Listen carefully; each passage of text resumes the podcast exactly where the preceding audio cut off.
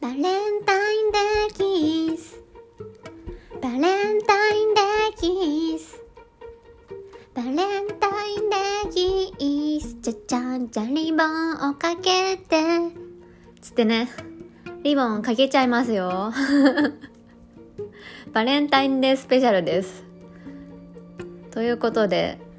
今回は人生で一番キュンキュンしたバレンタインエピソードを喋っちゃいたいと思います。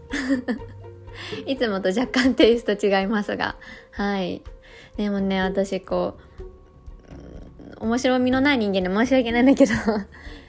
クソオタクのクソイモリなのでこうチョコ渡して告白みたいな経験したことないんですね。やっぱり好きな子とかいても周りの人にバレたりとかあの好きな男の子からとか友達からからかわれたりみたいなことをどうしても嫌がっちゃってで自分の気持ちは素直に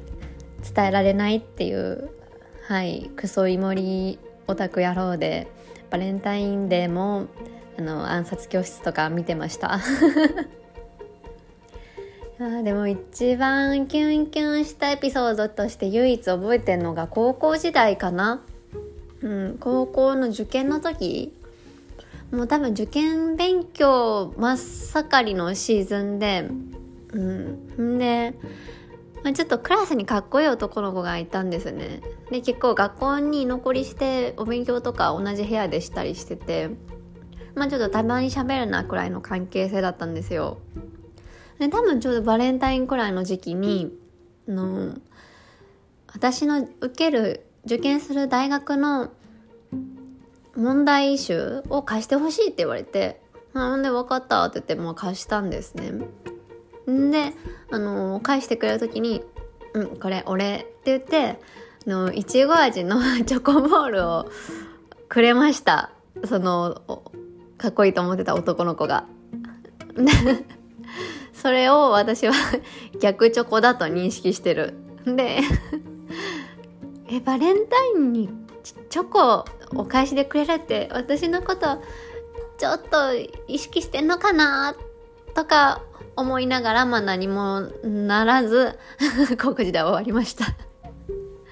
いやくっそしょうもないエピソードで申し訳ないちなみにねそのチョコボールいちご味のチョコボール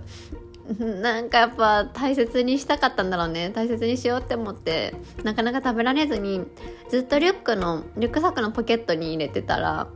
うん、そのまま忘れちゃってて大学2年生くらいの時あの久々に高校時代のリュック使ったらあのドロドロの状態であの無残な姿で 発見されました。